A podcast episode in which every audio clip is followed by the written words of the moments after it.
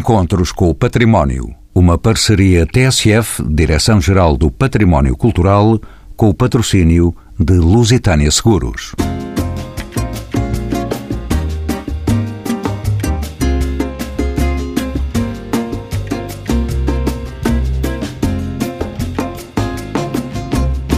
E assim escrevia essa de Queiroz. Há longos anos, o português que emigrou para o Brasil e que voltou rico é entre nós o tipo de caricatura mais francamente popular. Grosso, trigueiro, os tojos de chocolate, pança ricaça, joanetes nos pés, colete e grilhão de ouro, chapéu sobre a nuca, guarda-sol verde, vozinha adocicada, olho desconfiado e um vício secreto. É o brasileiro, o senhor de todos os prédios grotescamente sarapintados. Assim caricaturiza essa de Queiroz, a figura do imigrante português que entre finais do século XIX e as primeiras décadas do século XX buscou no continente americano e no Brasil, em particular, o Eldorado que o livraria de uma existência confinada e sem alternativas. Esse brasileiro, ou torna viagem, regressa a Portugal bem sucedido e endinheirado e exibe ostensivamente os sinais dessa riqueza recente, não só na sua indumentária e atitude, como nas casas que constrói e habita. São convidados deste programa José Carlos Loureiro, arquiteto decano com 90 anos de idade, foi professor na Escola Superior de Belas Artes do Porto, tendo tido como alunos, entre outros, Alcino Soutinho e Cisa Vieira, e sendo também autor de vasta obra de arquitetura, como o Palácio de Cristal no Porto e a Capelinha das Aparições em Fátima. Jorge Fernandes Alves é professor catedrático de História Contemporânea e de Estudos Políticos e Internacionais na Faculdade de Letras da Universidade do Porto. Paula Peixoto, doutorada em História da Arte pela Universidade de Santiago de Compostela, e Domingos Tavares, professor catedrático jubilado da Faculdade de Arquitetura da Universidade do Porto, onde é coordenador de projeto de investigação no Centro de Estudos de Arquitetura e Urbanismo, a quem pergunto que casas eram essas do final do século XIX e início do século XX, conhecidas por casas de brasileiro. Não casas, em geral, aquelas que se submetem a essa característica eram casas ricas, casas de gente rica. Isto porque há efetivamente uma grande quantidade de casas de brasileiros que não se notam nem se, nem se submetem, digamos, a esse tipo de, de consideração pública, porque são neutras no sítio onde se colocam, às vezes com algumas, com algumas particularidades que também não são particularmente observáveis, como tipos de revestimentos exteriores, remates de platibandas, há muita situação de casa de brasileiro. Esse tipo de consideração refere-se, de maneira geral, a casas que têm a presunção de se assumir como as casas marcando o território, afirmando que ali mora alguém importante. E porque é que elas se distinguem de outras que, que eventualmente serão ou seriam características semelhantes? É porque, de maneira geral, os imigrantes, quando retornam, ou mesmo quando não retornam, quando vêm fazer as suas casas, têm uma abertura de espírito, uma disponibilidade que, de uma maneira geral, o habitante normal não tem. Pelo modo como superou a sua vida, como se organizou, como, como ganhou um estatuto especial e tem a vaidade de o afirmar. Mas estamos a tratar de imigrantes do século XIX e de princípios do século XX. Também. Evidentemente que esse processo não acaba aí. Agora, de uma maneira geral, estas casas a que nos estamos a referir, efetivamente são, de uma maneira geral, mais, mais consideradas hoje como tal. Eu nem diria na transição do século XIX para o século XX, porque no século XIX ainda são muito clássicas. Esse tipo de casas ainda tem uma expressividade muito clássica. Elas começam a adquirir uma característica muito diferenciada, de uma maneira geral, a partir dos primeiros anos do século XX, com alguns estilos historicistas, mas, mas de composição muito livre. Mas a principal particularidade dessa situação é que estes ditos brasileiros, às vezes são, são africanistas, são, são de outros sítios, evidentemente, mas genericamente, podemos dizer assim, a principal característica é que eles recorrem a arquitetos ilustres. Ou, por vezes, recorrem a outros técnicos, mas que têm algum prestígio de terem feito obra significativa. E dão-lhe toda a liberdade para fazer aquilo que normalmente não fariam em circunstâncias de encomenda corrente. Daí um certo exotismo em relação ao, às características arquitetónicas que assumem, expressando essa diferença no território, essa marca no território que é aqui estou eu. Cheguei, tenho posses, respeita-me. Porque, porque eu tenho aqui uma casa que tem um mirante. Normalmente essas casas, algumas dessas casas, têm aquilo que nós dizemos aqui no Norte, mirante. Mirante, sim. São, de uma maneira geral, são certo. Mas mirante, em especial, os torreões porque há mirantes de pequenas janelas inseridas em telhados, situações de outro tipo. Elas estão muito marcadas por isso, que no fundo a colocação da torre é uma afirmação que tem pressupostos, eu diria até quase medievais, isto é, a torre é um sinal, não é? E o mirante, quando colocado numa forma que se salienta do resto da construção e sobe à altura, vê-se de longe e vê para longe. E é uma afirmação de presença, mais uma vez. Doutora Paula Peixoto, bem-vinda também aos Encontros com o Património. Para sabermos tudo e desde o princípio, quem eram, afinal, estes brasileiros de que estamos a falar? Os brasileiros, para mim, a meu ver, são aqueles homens que emigraram no século XIX para o Brasil e daí regressaram, homens de diferentes classes sociais, e que daí regressaram, vieram para Portugal com uma situação económica eh, muito boa e aliando a essa situação económica um estatuto social que lhes permitiu abrir portas para conviver com as elites. E, a meu ver, não se pode confundir com outros torna-viagem que simplesmente enriqueceram minimamente, que ficaram com uma situação económica confortável, mas que nunca conseguiram ascender ao apetecido estatuto da alta burguesia. E, portanto, considero para mim essa é a verdadeira designação de brasileiro. Em que contexto histórico e social surgem estas casas? Faço esta pergunta ao historiador Jorge Fernandes Alves Bem-vindo também aos encontros com o património. Em contexto histórico e social surgem estas casas. Bom, eu já agora, como historiador, gostaria de ir um pouco mais à, à gênese do, do conceito. E as casas que nós estamos aqui a referir, quer pensando nas obras que foram produzidas e publicadas, quer pelas, pelos nossos colegas aqui de mesa, de facto, são casas uh, essencialmente dos finais do século XIX uh, e que têm dois momentos de retorno fundamentais. Um é o final do ciclo do tráfico de escravos, que levou muitas figuras preponderantes da colónia portuguesa no Brasil a regressar e que lhes permitiu, portanto, deslocar capitais e, por isso, disponibilizar para fazer obras, entre elas algumas dessas casas. Depois há um outro ciclo, por exemplo, referente à FAF, que tem a ver com o ciclo da borracha. Há ali um, um surto de imigração. A imigração sempre houve em FAF, não é? Sempre se verificou praticamente desde as descobertas que podemos falar de correntes migratórias. Mas há o ciclo da borracha que tem pouca duração, 20, 30 anos, não é? E, e que teve um, um, fluxo preponderante de imigrantes de FAF que, no seu retorno, portanto, fazem todo aquele construído que eh, um colega nosso, infelizmente já falecido, o Miguel Monteiro, trabalhou muito bem. Escreveu um livro. FAF dos Brasileiros e, e muitos outros textos uhum. uh, relativamente a isso. Aliás, também tem aqui. Já agora convém sublinhar, ele teve algum papel pioneiro na publicação de fotografias e da divulgação a um nível mais popular, que depois avançou para doutoramento, que infelizmente não pôde concluir. Mas eu gostava de dizer que o conceito brasileiro é um conceito bem mais antigo. E basta nós olharmos para a obra do Lima Bezerra, Estrangeiros no Lima, que é de 1791, salvo erro, que diz exatamente o seguinte: qualquer homem ordinário destina seu filho, desde menino, para brasileiro. E manda nessa condição à escola aprender a ler, escrever e contar. Portanto, esta noção de brasileiro pode levar-se mais atrás no tempo e percebermos que é de facto aquele que retorna numa altura em que ainda colonizávamos o, Brasil. Evidentemente, eh, depois vai ganhar espaço.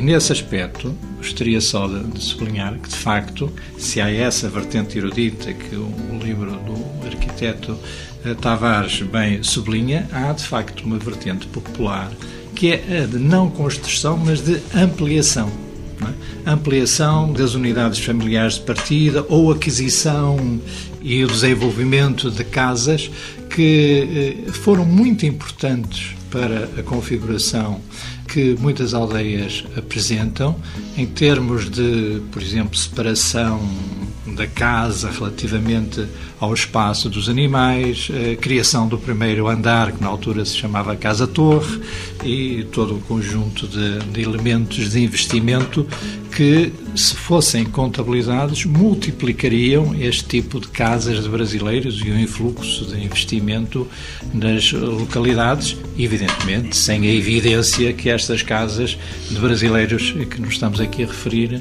eh, transportam consigo. Professor Jorge Fernandes, entretanto, podemos dizer que a imigração constituiu e desde há séculos, estava a dizê-lo, um dos comportamentos marcantes da vivência coletiva da sociedade portuguesa. O Brasil, em particular, corporizou, a partir do século XIX, o sonho de Eldorado que atraiu muitas centenas de milhares de portugueses. Quem é que partia e quem é que ficava? Que marcas deixou este surto migratório do século XIX? nas terras portuguesas. Bom, é explicar esse movimento que levou milhões de portugueses, não são milhares, são milhões. Por exemplo, as memórias económicas da Academia das Ciências contabilizavam constantemente eh, fora do país cerca de 2 milhões, numa altura em que nós tínhamos 3 milhões de habitantes. É? Portanto, há um volume muito significativo. Isso significa que tinha de muita gente de todas as condições e qualidades portanto, gente de povo. Eh, nós sabemos que nas conquistas, assim dizendo, do século XVI e XVII, eh, normalmente iam dois tipos de, de, pessoas. Pessoas de alta condição, que iam esfiar, e pessoas de baixa condição, que muitas vezes eram presas e obrigadas a ir arrebanhadas para encher as naus. Mas, sobretudo, o Brasil apresenta outro aspecto. Porquê? Porque à medida que se vai dando uma ocupação efetiva, e se começam a descobrir eh, as potencialidades do Brasil, há até uma literatura que se produz a dizer que quem não tem que fazer no reino venha para o Brasil. Eh, e essa literatura que se produz ao longo dos séculos XVII e XVIII vai ajudando a criar o tal mito do Eldorado, que, enfim, que, por um processo de difusão da informação, chega a todo lado, até porque há sinais visíveis dessa riqueza que vai chegando. Ora bem, com a, independência uh, do Brasil, a situação muda ligeiramente, não é? Porque se nós antes ainda íamos numa situação de colonos, a partir daí nós vamos numa condição de imigrantes. E, portanto, nessa condição de imigrantes, nós já não vamos mais ocupar territórios, não vamos ter concessões, mas vamos, sobretudo, para trabalho manual e serviços. E por aí, portanto, temos pessoas eh, ligadas normalmente ao trabalho agrícola, vão praticamente os homens, aqui no Noroeste, vão os homens novos da casa que se sentem a mais e, portanto, são encaminhados pelas próprias famílias para ir, como dizia há pouco, aprendendo a ler, a contar, etc., na medida do possível. Porquê? Porque o Brasil continua a escravatura, não é? O regime escravista persiste e, portanto, o que é preciso é enquadrar por um lado, nas fazendas, capatazes para controlarem o serviço e as pessoas, e por outro lado, para os serviços urbanos. E nos serviços urbanos vai toda a gente. Vão médicos, vão uh, engenheiros, uh, vão construtores, vão padres, às vezes vão núcleos de famílias inteiras acompanhadas de um padre porque nós também tínhamos excesso de padres, não é? Nessa, nessa altura, a cobertura eclesiástica em cada paróquia era 6 a 7 clérigos para uma população de 500 pessoas, portanto, há aí um, um excedente que naturalmente se escoa também para o Brasil. Evidentemente que depois se discute muito se é positivo, se é negativo, tem aspectos positivos e negativos, e também se diz que normalmente os brasileiros que voltavam eram poucos, que, eh, aliás o Ramalho Ortigão até diz que cabiam todos no Jardim de São Lázaro, não é? nos bancos de jardim. Não é verdade. O retorno do Brasil, com base em vários exercícios, andaria à volta dos 40% no século XIX. Aliás, cresceu ligeiramente com a implantação dos vapores e, a, e as viagens mais rápidas. E é possível hoje dizer com as múltiplas teses que têm sido feitas, que há uma identificação muito importante deste retorno com o desenvolvimento económico, que não será muito significativo em Portugal, mas ao nível das indústrias, aqui no Norte, por exemplo, é possível identificar as mais variadas indústrias que tiveram a sua origem inicial em termos mecanizados por brasileiros de retorno.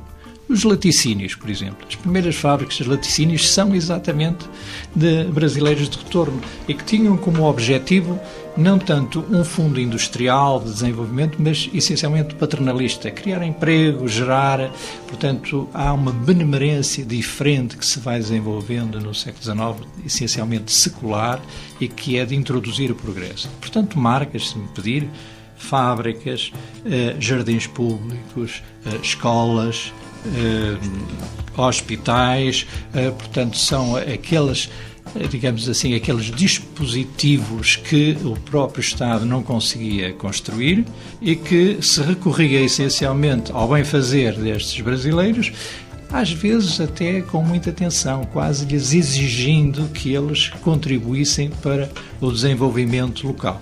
E depois desta viagem tão consolidada do professor Jorge Fernandes Alves pela história de portugueses e de brasileiros, de braço dado com novas formas de vida, eu faço entrar no programa o arquiteto José Carlos Loureiro, a quem dou também as boas-vindas, ser arquiteto entre as casas de brasileiro e o estilo arte nova que cunhou grande parte da arquitetura europeia nas primeiras décadas do século XX, há uns pontos de contacto, a sobreornamentação, a justa posição de elementos decorativos e arquitetónicos.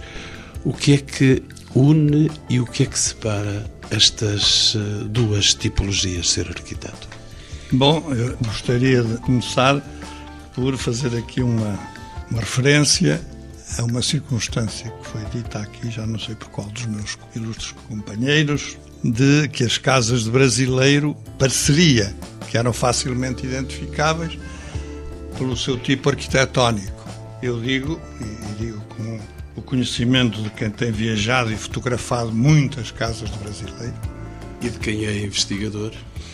Não sou propriamente investigador, não me considero investigador, porque talvez por índole sou um, um homem mais de ação e, portanto, o meu objetivo ao visitar e ao referenciar muitas casas de brasileiro é aqui com a professora Paula Peixoto. E deixem-me fazer aqui uma referência à arquiteta Patrícia Santos, que está ausente conosco, eh, está a trabalhar, estamos os três a trabalhar numa equipe excelente de pessoas simpáticas, nas quais eu me incluo.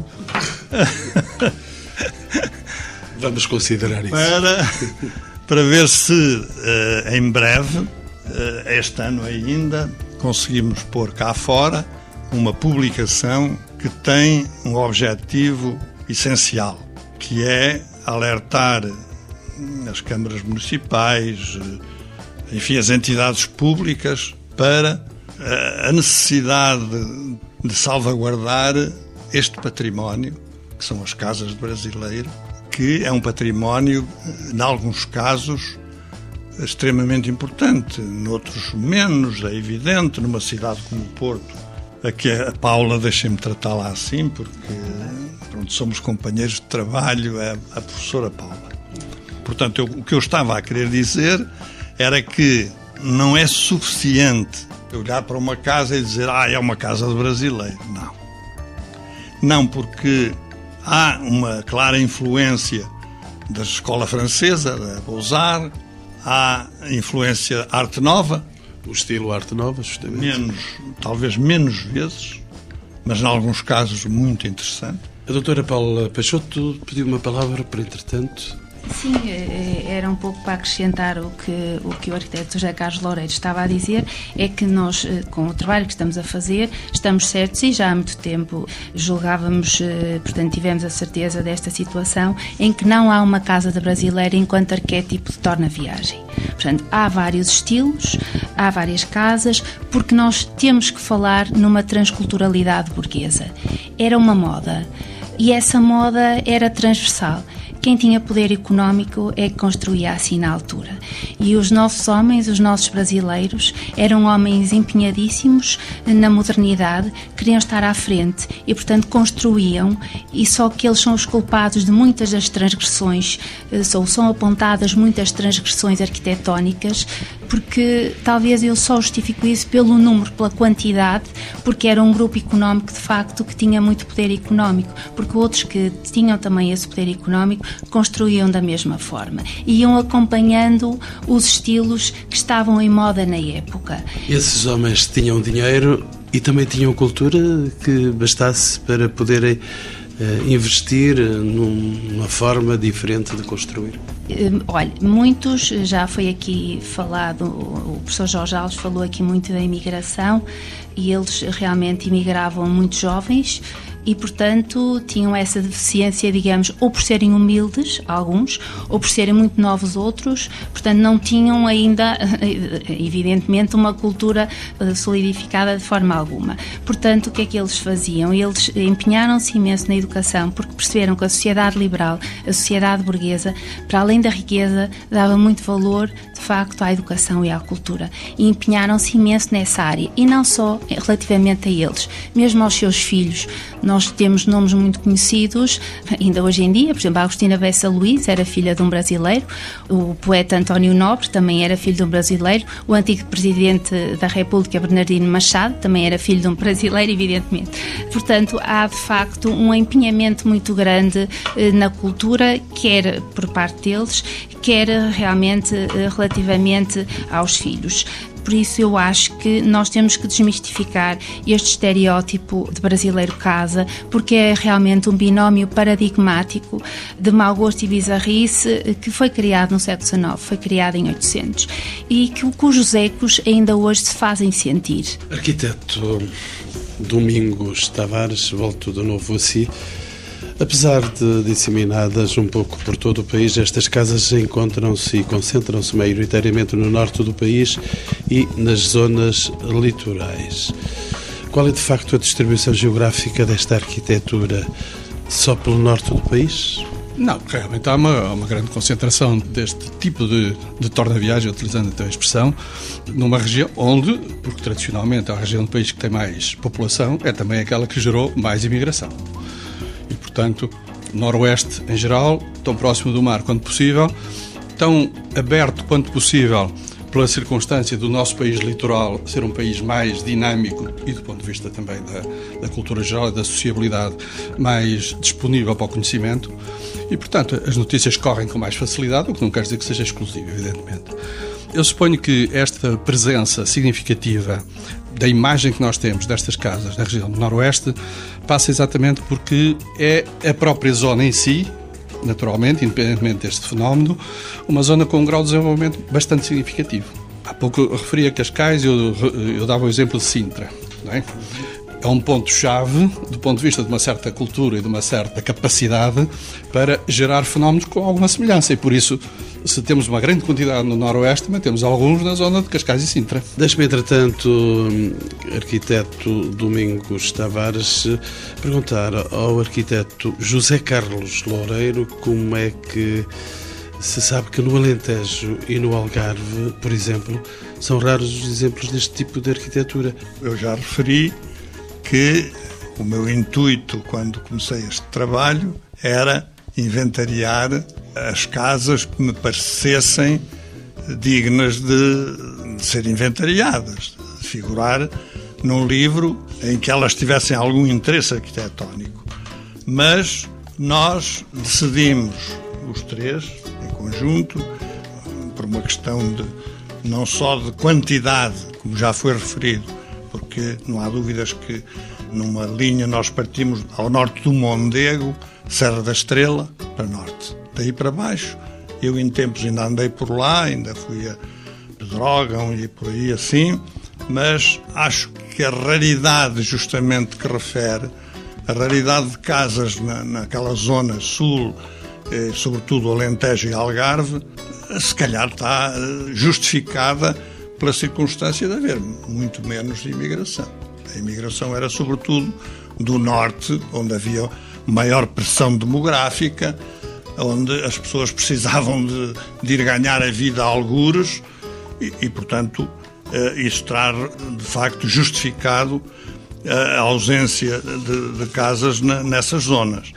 Professor Jorge Fernandes, deixa-me voltar para si agora para ir eh, às vidas dos imigrantes. Afinal, quem partia procurava a fuga a uma pobreza ancestral e à falta de oportunidades, mas também a uma existência mesquinha, marcada pelos padrões de uma sociedade fechada e conservadora. O que encontravam no Brasil? De que forma é que este território correspondia aos sonhos de riqueza dos que o buscavam? Bom, quem partia fugia à miséria, em muitos casos, mas também prevenia a miséria. Quer dizer, nem sempre eram os mais pobres que partiam. Aliás, essa partida dos mais pobres em Catadupa verificou-se essencialmente nos anos 60, 70, quando o Brasil veio cá fazer contratos e procurou levar exatamente para substituir os escravos portanto, mão de obra jovem, forte, analfabeta, se, se possível. Mas havia uma tradição mais antiga que era de as, as casas, em geral, eh, mandarem as casas de família, muitas delas afidalgadas, mandarem os seus filhos tirocinarem no, no Brasil e, em geral, nas conquistas, não é? Porque constituíam, ao fim e ao cabo, os quadros da colonização. E nessa medida, a grande esperança de ser brasileiro era ir para o comércio, essencialmente para o comércio. Depois, à medida que as cidades comerciais ganham, evoluem, não é? Em termos de atividade, vão surgindo outras, outras atividades. Há bocado já falei em várias, mas podia, por exemplo, acrescentar os jornalistas. Os jornais do Brasil, a uma determinada altura, que eram praticamente feitos só por portugueses. Mas é claro, para trazer dinheiro era preciso produzi-lo. E nesse campo, eh, portanto, o comércio era a área essencial. Eram comerciantes, os imigrantes portugueses, na sua maioria, faziam dinheiro assim? Os que faziam dinheiro era no comércio. Os que faziam dinheiro era no comércio. Agora, se me perguntar como era esse comércio, isso era muito diversificado, não é? E desde os secos e molhados. Ainda não eram os padeiros já, já seriam os padeiros, já seriam os padeiros. O problema é que, digamos que até aos finais da década de 80, os portugueses dominavam o comércio nas principais cidades.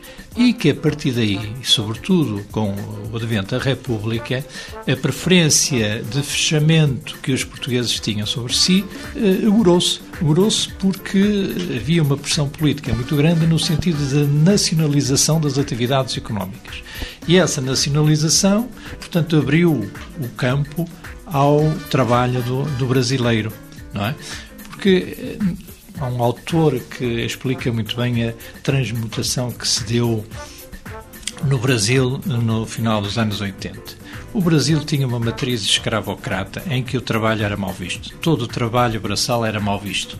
E quem introduz, digamos assim, o trabalho no sentido de salariado, no sentido de trabalho livre, são os portugueses, são os imigrantes portugueses. Que depois, com a abolição da escravatura nas suas sucessivas fases, obviamente abriu as portas a outras nacionalidades. Mas durante muito tempo os portugueses eram, e durante a fase imperial, eram eles que detinham essas rédeas de comércio. Isso permitia-lhes, obviamente, ganhar dinheiro, fazendo uso de todas as artimanhas inerentes ao comércio, especulação, etc.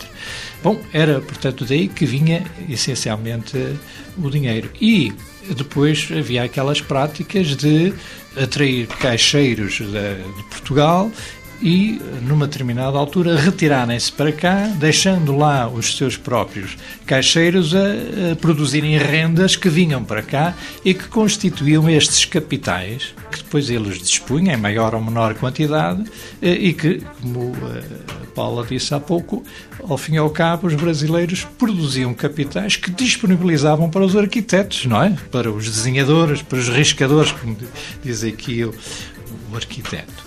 Bom, a partir daí nós temos situações eh, diversificadas, não é?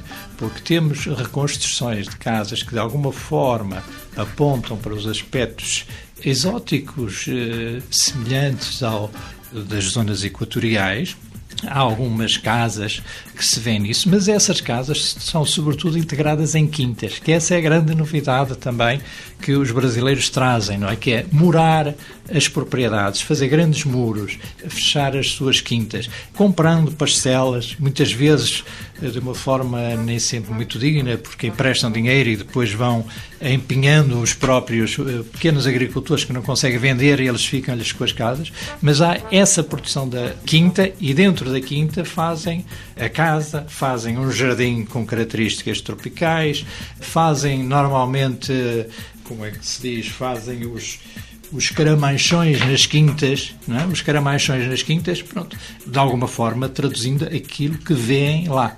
E isso também é uma característica. Agora, eu compreendo o projeto dos meus colegas na medida em que eh, eles, eh, aliás, a, a, tese que a Paula fez apontava exatamente isso, era o estudo dos palacetes, não é? O estudo dos palacetes. É evidente que isso é uma seleção, não é? é implica uma seleção, obviamente objetivada e tem toda a justificação, mas a ação dos brasileiros vai muito mais uh, além disso, não é?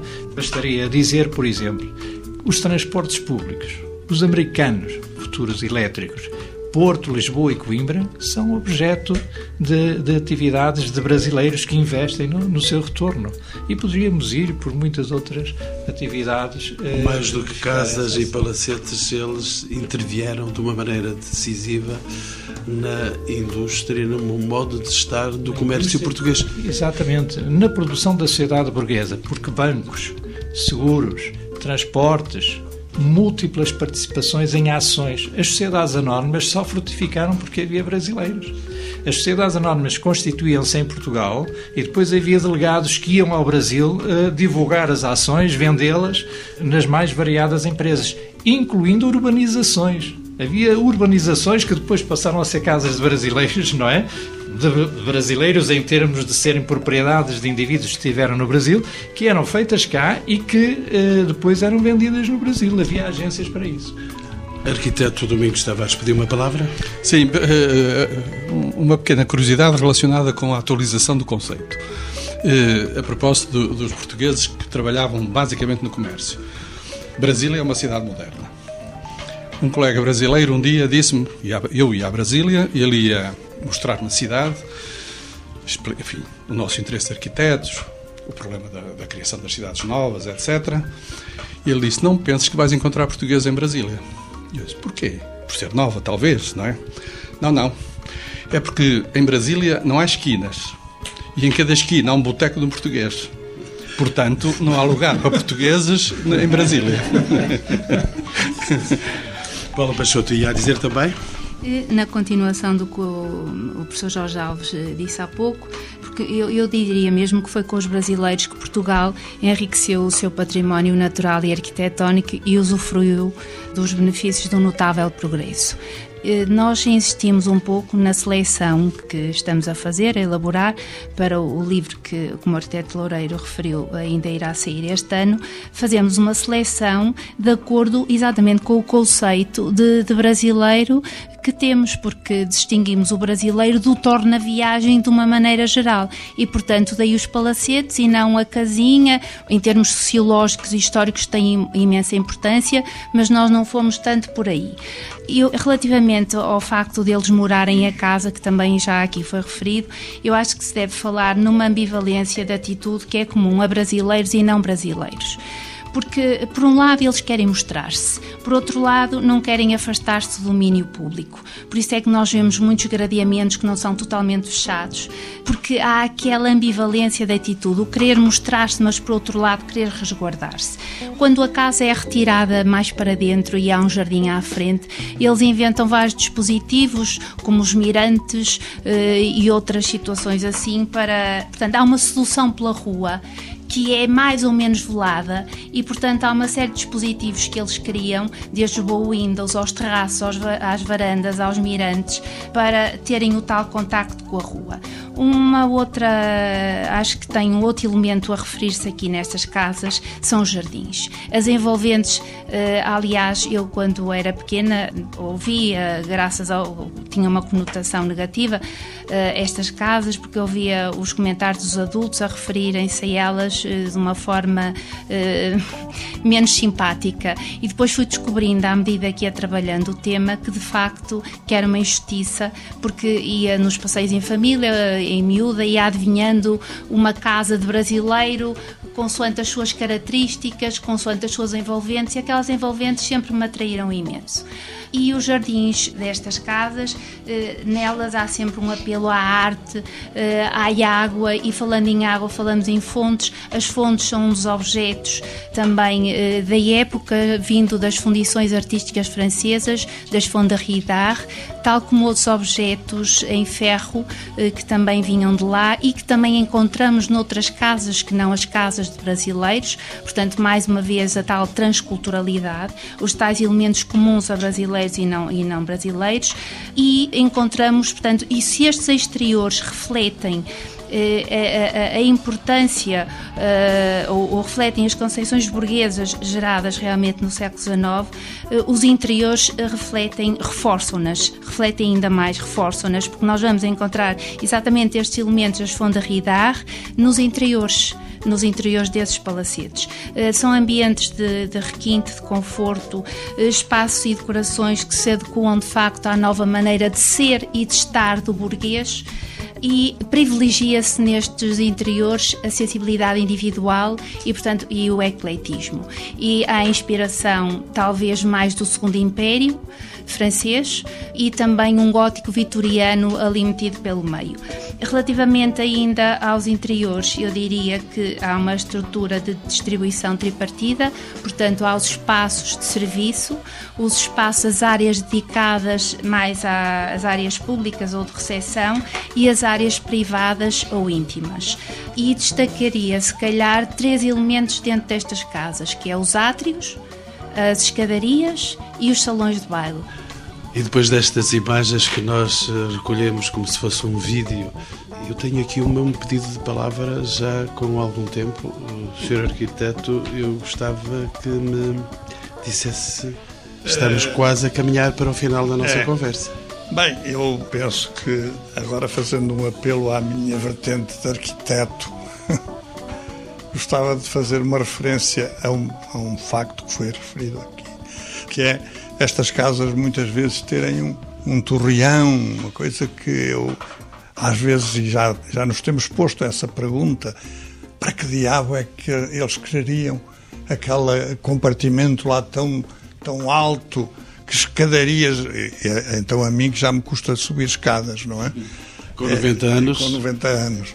Aquela, como é que eles iam lá para cima? Se calhar aquilo era uma sala onde não ia ninguém, talvez umas pombas vindas de fora, ou não sei o quê. Ora bem, e eu não sei porquê, isto eh, lembra-me se havia alguma afinidade com uma circunstância que uma vez me foi referida em Itália, em San Gimignano, que eu penso que alguém conhece.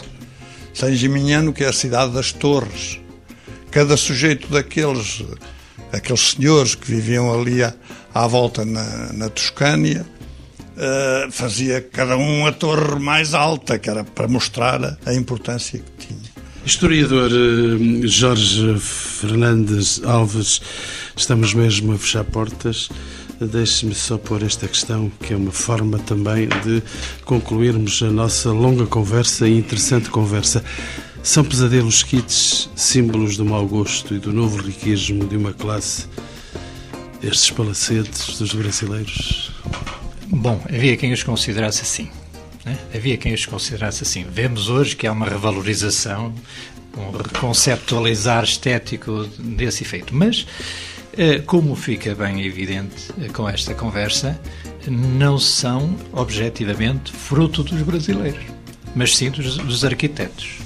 E nós poderíamos, eh, nesta genealogia das casas dos brasileiros, mostrar outras posições. Este conceito que está aqui a ser desenvolvido não é, por exemplo, o que desenvolve Ramalho Ortigão nas suas obras, não é? Quando ridiculariza logo Sim, a quando abertura. Ele diz, quando ele diz assim, casas modernas, pretenciosas, incaracterísticas e chatas, quadradas, forradas de azulejos, com sua grada de ferro corrida com sacada, com um globo de cristal em cada lado, não faltando junto ao portão de ferro os cães de louça vidrada.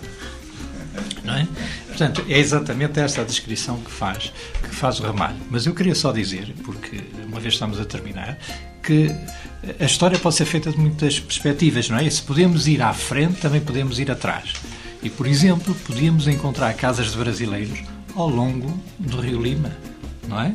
O, o Vale do Lima está cheio de casas de brasileiros setecentistas, do ciclo do açúcar e do ouro, e que não tem nada a ver com estas casas. E se para terminar a conversa, e se eu lhes dissesse que a casa de Romarigães, a célebre casa, é uma casa de, de, um brasileiro, de um padre brasileiro que vai ao Brasil e volta no século XVIII, não é? No século XVIII. E a casa portanto, de Insua, Sim, podíamos, portanto, podíamos uh, pegar aqui mostrando que é possível fazer não um, mas múltiplos projetos de investigação relativamente a este movimento, que praticamente, uh, em termos dinâmicos, tem cerca de três séculos, não é?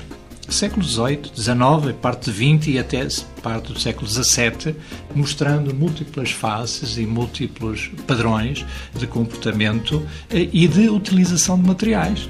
Porque essa é uma questão, por exemplo, o azulejo que não se falou aqui, que é típico, não é? E que é fundamental em determinado tipo de construção, nomeadamente para constituir um obstáculo à conservação à umidade, não é? Pelo problema da umidade, uma vez que não existia cimento capaz de tornar impenetráveis as casas à, à chuva, não é? Portanto, podíamos multiplicar este tipo de, de, de investigações e, e, de nuances que as casas de brasileiros nos, nos oferecem. Paula Peixoto, dou-lhe a última palavra, mas pequenina. Acho que estes homens têm um imenso valor contribuíram para um notável progresso no nosso país, que mais uma vez digo, foram eles que enriqueceram o seu património natural e arquitetónico português e, portanto, há que conferir este património o seu verdadeiro significado na história da arte e da cultura no nosso país.